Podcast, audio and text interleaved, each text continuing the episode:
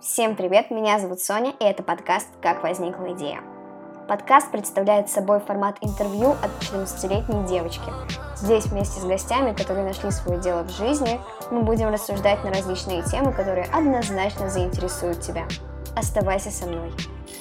Чтобы ты смогла услышать именно то, что интересует тебя, в описании я оставила тайм-код – там ты можешь найти время и перейти к тому или иному вопросу. Перед прослушиванием, пожалуйста, подпишись на подкаст и напиши отзыв в приложении подкаста от Apple. Для меня это будет огромная поддержка, а для подкаста это развитие и рост. Также это гарантирует выход новых эпизодов. Делитесь сторис в Instagram, что вы слушаете мой подкаст. Мне будет очень приятно.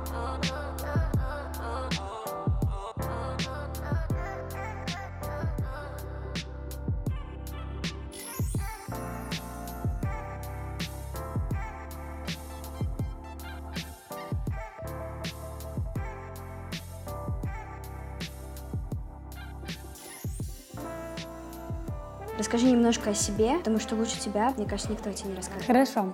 Значит, меня зовут Денисова Настя. Мне 20 лет, а я учусь на четвертом курсе актерского мастерства в Волгоградском государственном институте искусств и культуры. Сейчас я... Господи, как это пафосно звучит, но все-таки. Значит, меня сейчас приглашают какие-то э, рекламные ролики. Мне это безумно нравится. И вот у тебя было интервью с Машей Лиманской, как раз-таки с Астрой мы тоже очень много работали, и это очень интересный опыт. Также меня приглашают на какие-то фотосъемки, несмотря на то, что я люблю покушать Макдаки. И это все очень интересно, потому что кажется, что вот в Волгограде ничего не происходит, а на самом деле мы снимали очень много рекламы классной, и это очень интересно. То есть вот когда, например, Астра что-то делает, делает. Или вот мы еще с одной там съемочной группой делали ролики, ты понимаешь, что тут все то же самое. Ну, то есть вот тебе кажется, что вот такой же сценарий, такие же там люди. Но, конечно, когда я побывала на съемках Урганта в Москве, и я так удивилась, они снимают все с одного дубля, представляешь? То есть вот, например, Ургант снимают шоу, вот оно идет 40 минут, они столько и снимают. То есть там прям какие-то малюсенькие отступления, что-то там реально, когда технический какой-то вопрос. И вот этому я, конечно, считаю, что нам нужно поучиться, потому что это действительно очень-очень круто. Когда мы снимаем рекламы или что-нибудь такое здесь у нас в городе, у нас там целый день отводится на какой-нибудь эпизод, а там из-за того, что нет времени, из-за того, что у них там все очень плотно, намного быстрее, и это реально, ты прям понимаешь, что ты среди профессионалов находишься, это очень круто.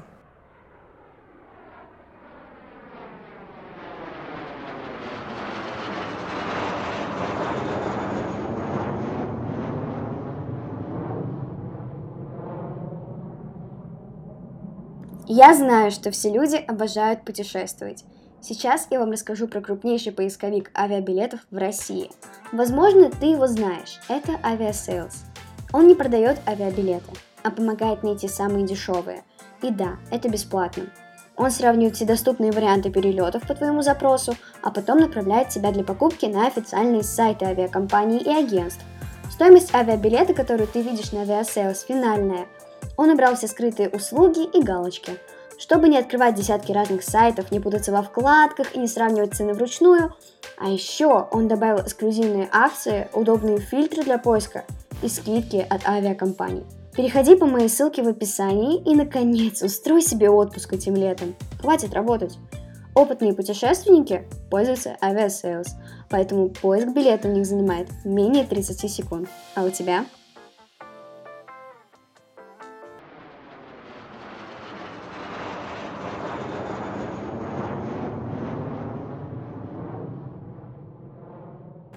Как возникла идея стать актрисой?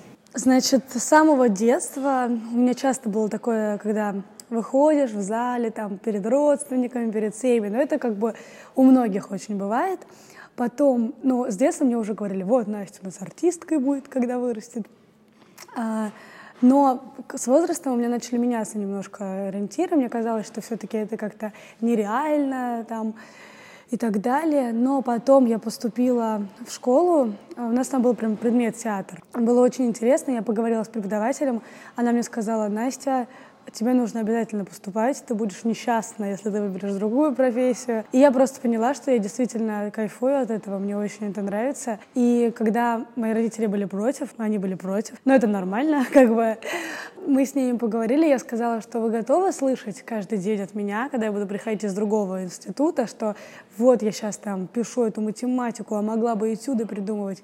Они такие, ладно, поступай. Я поехала поступать. Я поступила в Питере э, в Академию искусства театральную, но я не смогла там учиться, потому что мне не подходит город. Ну, мне очень тяжело там находиться. Там вот этот постоянный дождь и вот эта атмосфера такая. И еще там был факультет, я поступила на эстраду. Это чуть-чуть другое. То есть это близко к актерскому, но все-таки это эстрада. Мне хотелось именно познать как бы основы драматического театра. И я приехала сюда, и я поступила здесь. И раз в четыре года они набирают, и тут бац, э, я попадаю на их набор. Я очень обрадовалась, поступила, и вот сейчас мне год остался учиться. Мне очень нравится. Ты к выбору своей профессии подошла осознанно?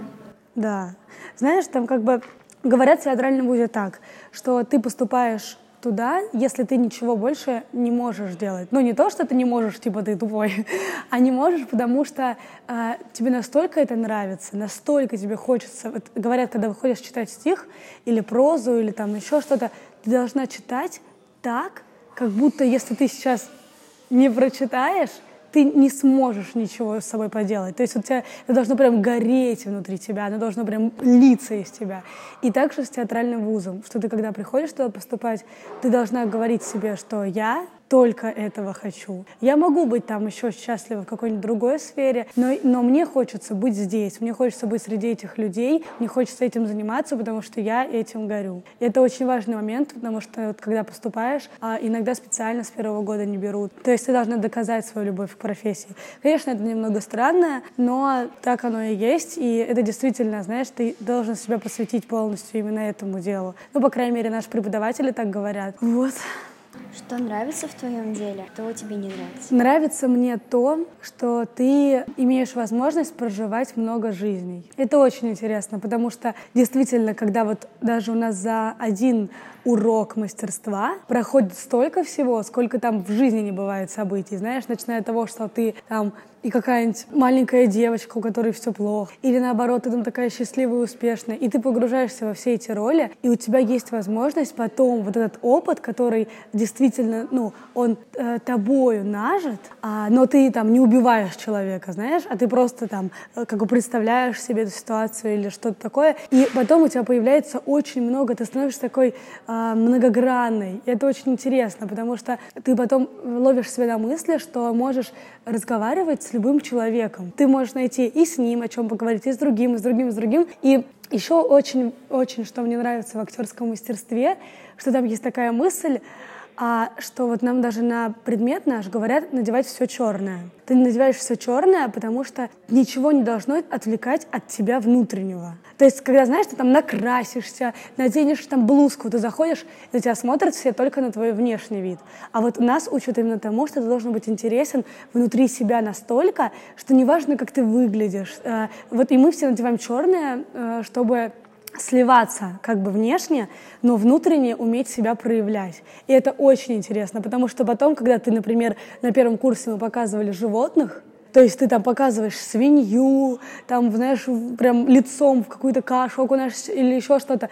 Ты настолько начинаешь себя чувствовать органично внутри, что ты приходишь, и ты не будешь стесняться, знаешь. А вот что мне сейчас стесняться? Я сижу в джинсах, футболке, в босоножках. Что? Я знаю, что все ок, как бы что мне стесняться?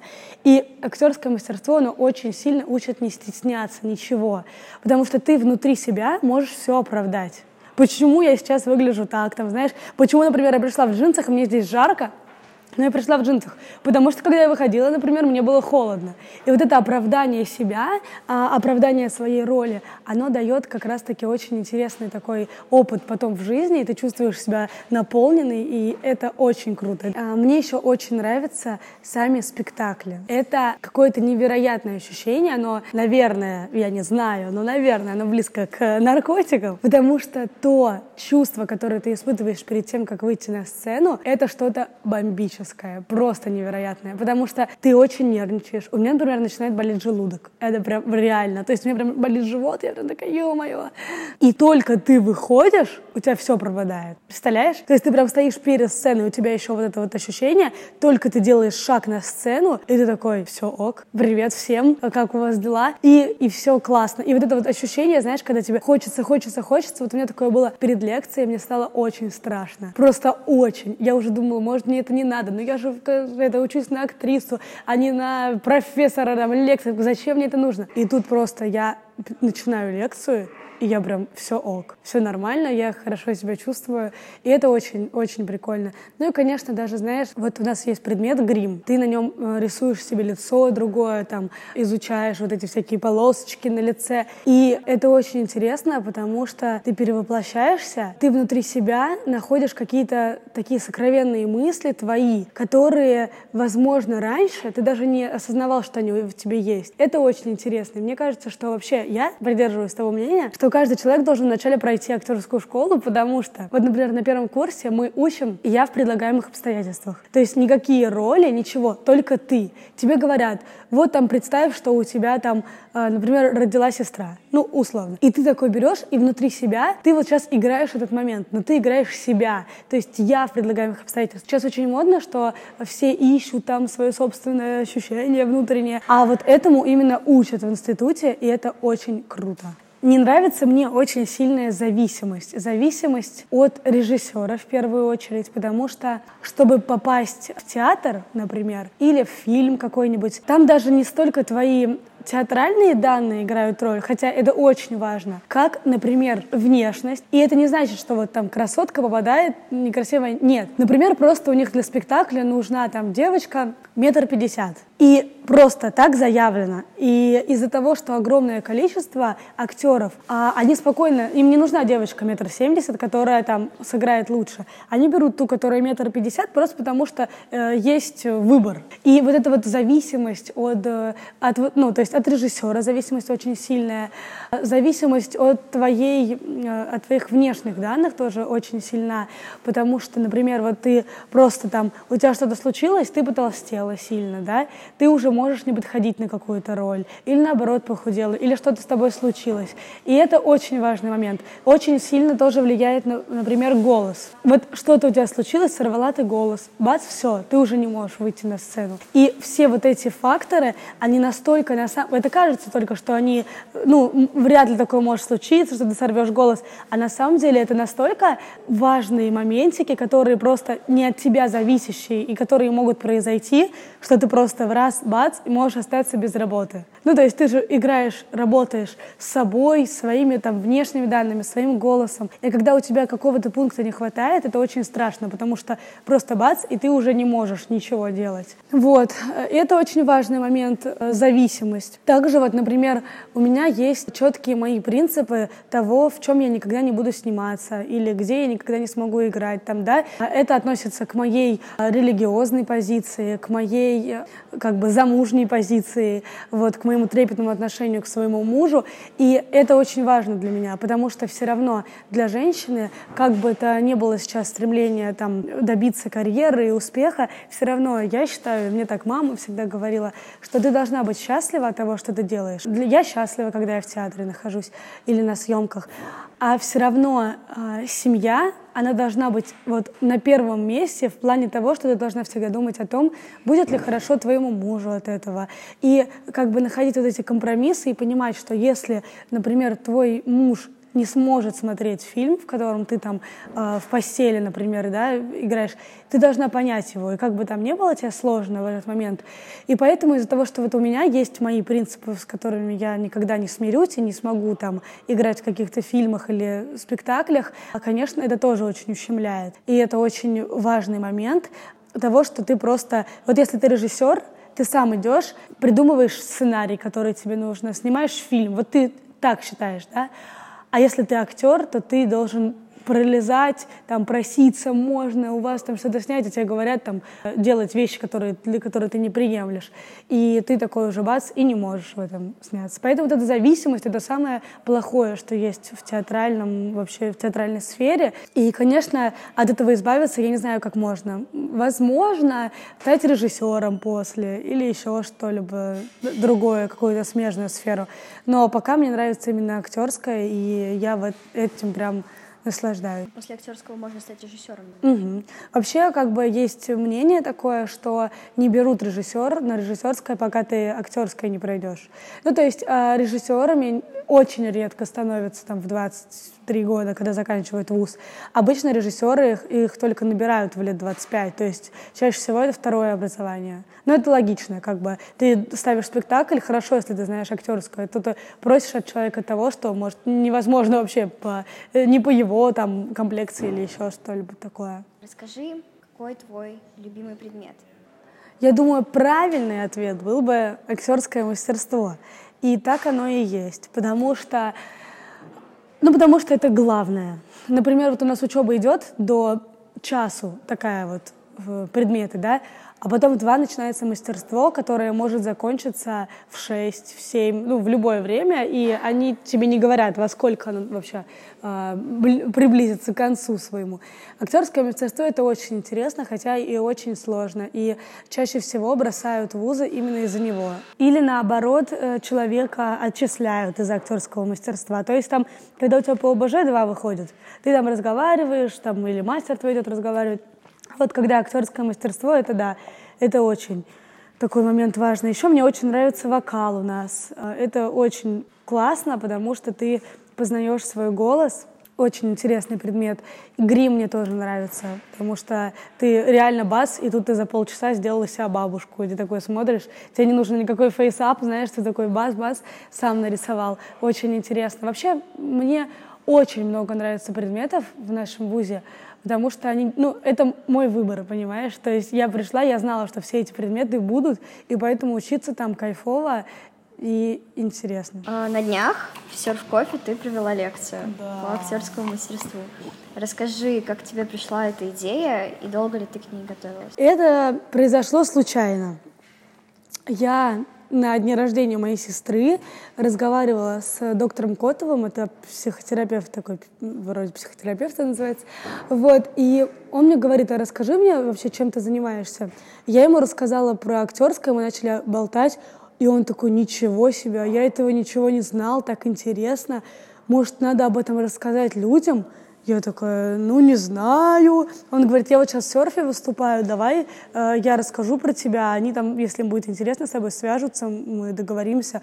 Я такая, ну давай попробую. Села, прям очень серьезно, открыла ноутбук, начала прям такая писать все, что я знаю, вспоминать там какие-то в книжках что-то находить и понимаю, что мне есть что рассказать. То есть я прям подготовила, такая думаю, все ок. И я ему сказала, я вот когда хотя бы канву сделаю начальную, я ну, напишу тебе, скажу, что окей, давай делать. И мы списались вот с э, Романом, который вот там в серфе, он владелец или совладелец, я не знаю кто. И мы с ним списались, и они такие, давай, э, пиши нам тему, три тезиса, которые будут раскрыты для афиши, там все. Я так, хорошо, отправляю. Но я подготовилась. Вообще я поняла, что, знаешь, вот в театре тоже этому учат. Ты вначале, когда у тебя какое-то важное событие предстоит, ты должна э, убрать все, что тебе мешает. Вот, например, ты выходишь на сцену, и о чем ты можешь переживать? О том, как ты выглядишь, например, да? Это ты можешь легко исправить. Ты просто подходишь к зеркалу, сразу смотришь в себе, что там у тебя волосики вылазят или что-то, убираешь все-все-все, все, ты выходишь на сцену, уже хотя бы об этом ты не думаешь. Это очень важно. И так я попробовала с лекцией сделать. То есть я думаю, я вот сейчас подготовлю, вот чтобы я знала, что мне есть что рассказать. Я могу это сделать. Я прям села, подготовилась, поняла, что да, все ок. И потом уже страх, который у тебя остается внутри, ты должна себя просто понять, из-за чего ты волнуешься там, что люди не придут. Ты такая смотришь там, потому сколько записывается, я понимаю, что придут. А в итоге оказалось так много людей, вообще круто. Потом ты там думаешь, что еще может быть? Что люди не станут участвовать в интерактивах, например. Ты такая, ну для этого будет три моих подружки, которые, если что, там помогут, да? Там, и, короче, вот такие вот для себя ты внутри себя говоришь, вот за это я не волнуюсь, потому что, за это я не волнуюсь, потому что, за это я не волнуюсь, потому что. И Но потом уже, когда перед самой лекцией э, я встаю и такая думаю, ё-моё, все-таки мне страшно. Но это моя первая лекция, мне было очень страшно. И э, я пришла, когда уже и такая увидела, что люди все так смотрят с таким, знаешь, вожделением. Ну что, давай. Я придумали мы там с, с моей подружкой очень крутое начало, чтобы она мне предложила э, прозу, которую я учила, прочитать.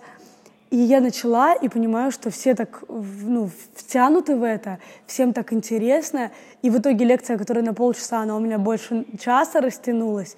И мне очень понравилось. Я очень рада, что потом, когда уже я вышла с этой лекции, столько пришло мне сообщений. Представляешь? Я, вообще, это, это так приятно, Сонь. Я просто и это приятно не потому, что ты такая, вау, я классно. Ни в коем случае. Это приятно, потому что люди такие, ничего себе, мы этого не знали. Мне кажется, что это настолько очевидно. Они такие, мы этого не знали. Как девчонка ко мне подходит, она такая, ну, знаешь, я подумала, что с мужем можно так же делать.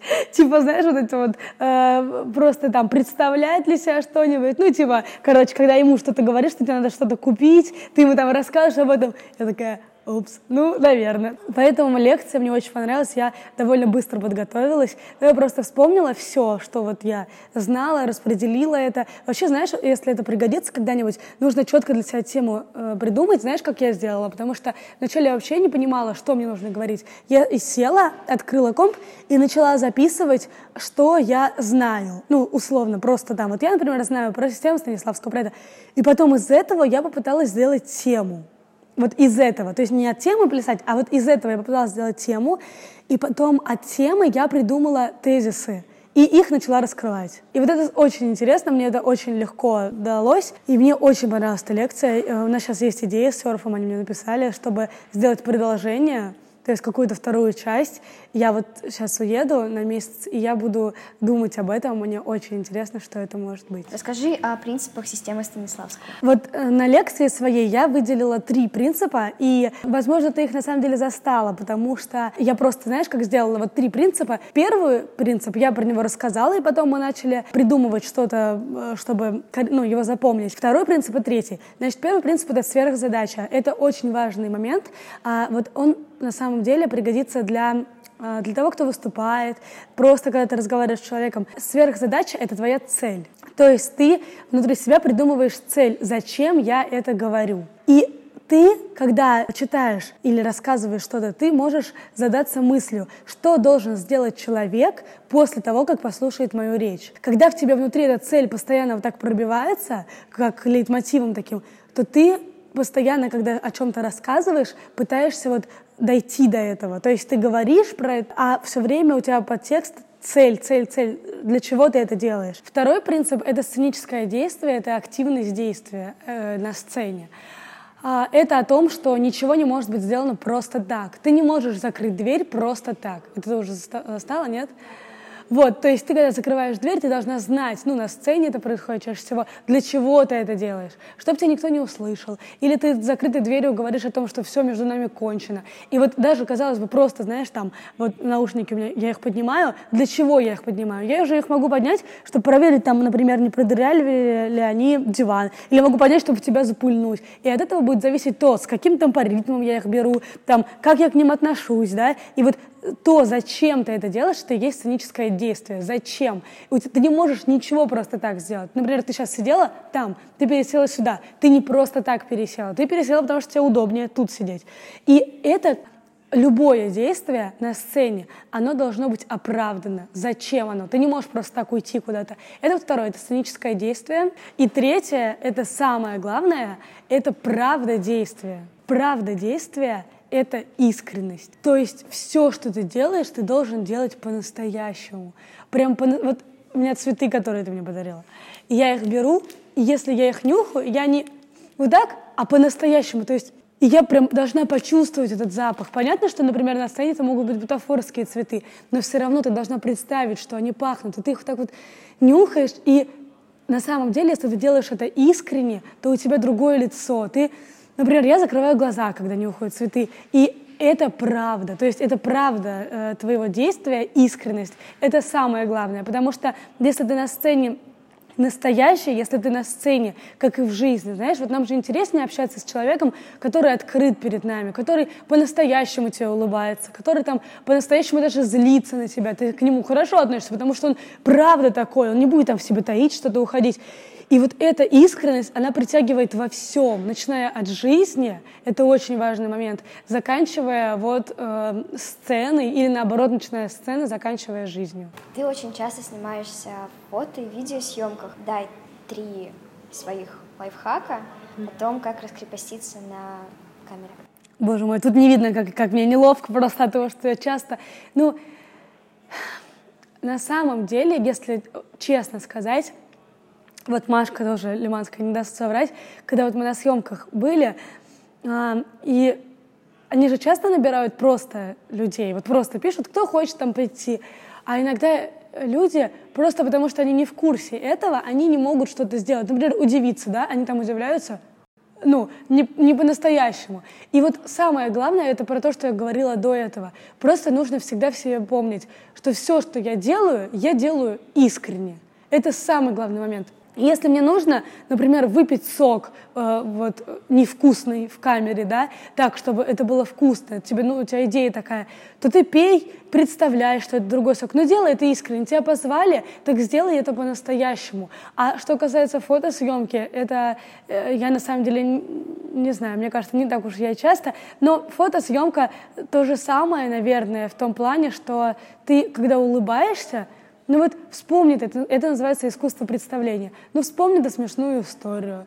Ну придумай для себя, что ты вот просто там какой-то произошел момент смешной, там типа чувак упал, и, и улыбнись по-настоящему. И я думаю, что это должно помочь больше всего. Просто искусство искренности. А, потому что если, например, ты играешь там представлением, очень легко переплюсовать. То есть, если ты не видишь, например, там реально, тебе вот нужно, там, видишь, этот, висит огнетушитель, и тебе нужно удивиться, что он там висит. Если ты, например, э, просто его уже видишь в тысячу раз, ты удивляешься, ты можешь сказать, «А, там висит огнетушитель! Знаешь, и это будет, ну, это, это тупо. А если, например, я вот отвернусь и представлю, что на этой стене ничего нет, я просто о, огнетушитель. И знаешь, я искренне удивлюсь этому, просто потому что я для себя это придумала.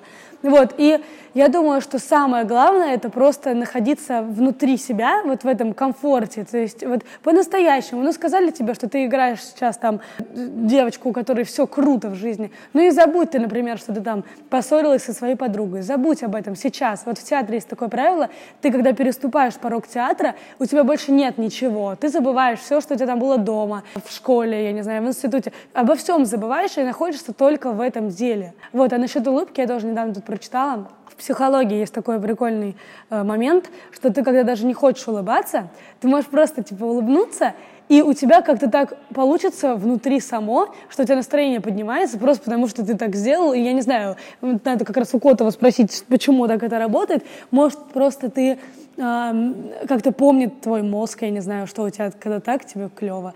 Ну и, в общем, я думаю, что это самое главное. И именно а, актерское такое... Почему-то, знаешь, многие считают, что актерское — это обман какой-то. Вот ты там актриса, ты обманываешь. Но нет — ты пользуйся этим в жизни, по-настоящему говори там о своих э, чувствах, и это очень привлекает людей, знаешь, я вот, э, я замечала это, это настолько привлекает, потому что э, девчонка, которая вот идет, она вся такая пафосная, там ни с кем не разговаривает, ну, парни посмотрят на нее такие, ну, окей, а если ты такая, знаешь, прошла пафосная, а потом повернулась такая, о, привет, и улыбнулась, и он такой смотрит на тебя и думает, ого, ничего себе, мы когда э, второй раз случайно увиделись с моим будущим мужем в кафешке, и, он, и это тоже очень важный момент, он мне про это рассказывал, э, он зашел в кафешку, а я не ожидала его увидеть. И я прям такая, ничего себе, привет! А я, ну, мы с ним еще тогда не были знакомы практически, я ему такая, привет!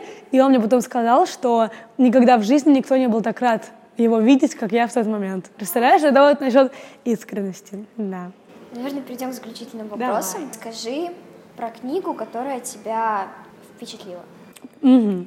Вот я сейчас читаю книжку, мне ее посоветовала моя сестра, называется «Пять языков любви». Это очень интересно. Это о том, что у каждого человека свой язык любви. Для одних это язык поддержки. Например, вот для меня язык поддержки, да, а для тебя, например, это подарки. Ну, тут речь не о том, что понятно, что все будут рады там тачке. Нет. А подарок э, просто вот тебе важно, чтобы ты там, ты просыпалась с утра, у тебя там лежит розочка или что-то такое.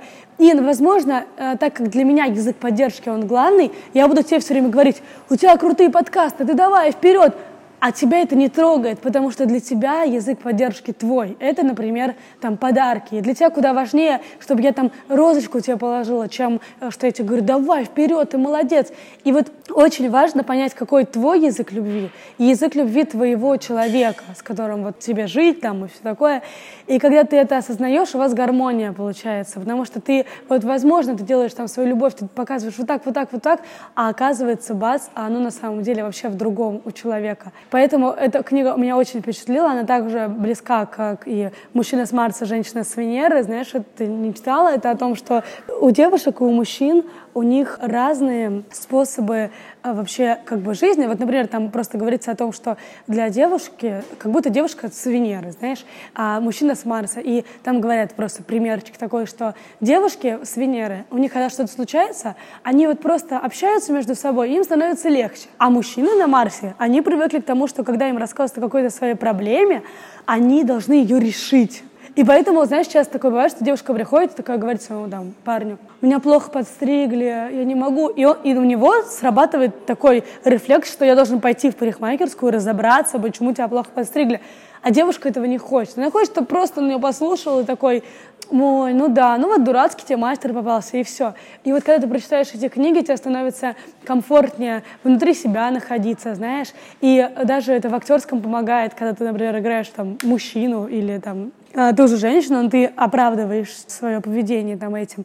Поэтому вот эти книжки мне очень понравились, последние, которые я прочитала фильм, сериал или видео, которое на тебя сильно повлияло? Ой, я боюсь про это говорить, знаешь почему? Потому что я тут случайно начала смотреть, причем я его начала смотреть года, наверное, два назад, и не досмотрела, потому что там 8 сезонов, чтобы ты понимала. «Побег» — американский фильм про то, как чувак попал, в, у него брата посадили в тюрьму, должны были казнить, и он вот по, э, пошел в тюрьму, нарисовал себе татухи на теле, его спасать. Вот, э, я этот сериал, там, первый сезон посмотрела когда-то давно, второй, вот начала сейчас опять пересматривать, мы с мужем сели смотреть, он такой, все, нафиг, там нет никакой правды, все это, все это фигня, и такой, я не буду это смотреть. В итоге мы, пос, ну, мы с ним посмотрели несколько серий, а там настолько каждая серия, знаешь, заканчивается так, что ты просто не можешь жить спокойно, пока не увидишь, что дальше. В общем, я смотрю, но он так сильно на меня влияет, Сонь, просто, потому что там, ну, я очень эмоциональная, я трепетно воспринимаю всякие моментики, которые там происходят, и мне уже и снилось, что я просто из тюрьмы убегаю. И я вообще стала об этом думать часто, и я думаю, что на самом деле нужно прекратить этот просмотр, потому что настолько эмоционально он сильно на меня влияет, но я вот просто сейчас уже не так, что я сажусь и целый день смотрю, а я просто себе говорю, что там в конце дня я могу посмотреть полчаса там, знаешь, половину серии, она 40 минут идет, 40 минут могу посмотреть, просто уже так, спокойно, не так, что там всю ночь напролет надо смотреть все серии. Вот, интересно. Ну и, конечно, еще у меня сериал такой, ну, Чернобыль, конечно, меня покорил просто потому, что он это очень круто снят. Вот. А, а из таких, как бы, девчачьих, вот «Отчаянные домохозяйки» ты смотрела? Нет, вот, не начинала. Слушай, это вот кажется название такое, что там все фигня, а на самом деле очень интересненько так было. Я вот его весь посмотрела, но тоже года два назад. Вот, прикольно. Наверное, будет самый сложный вопрос. Боже мой. Твои жизненные принципы.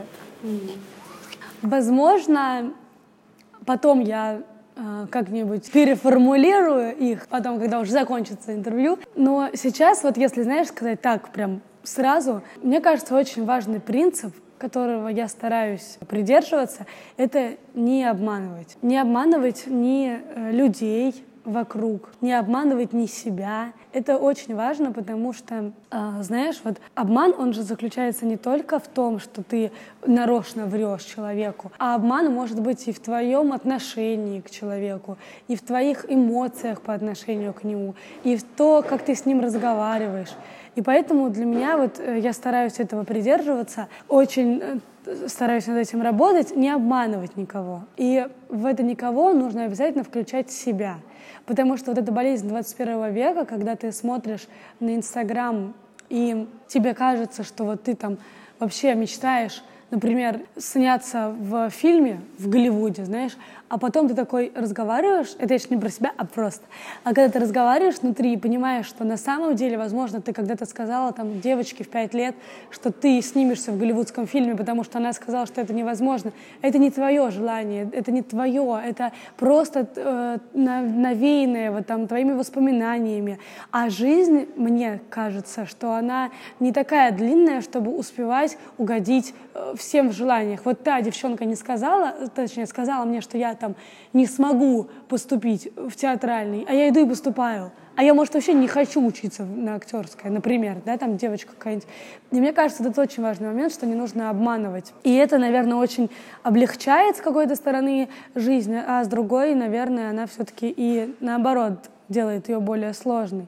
Это вот первое, что не нужно обманывать. Второе, это нужно находиться внутри себя в таком, знаешь, духовном каком-то комфорте, то есть у тебя должна быть определенная цель того, зачем ты живешь, зачем ты что, ну, что ты хочешь добиться, да, как сверхзадача, про которую мы говорили. Потому что, вот, например, для меня духовный аспект важен в жизни. И э, когда я что-то делаю не так, я чувствую вот этот вот момент внутреннего противоречия.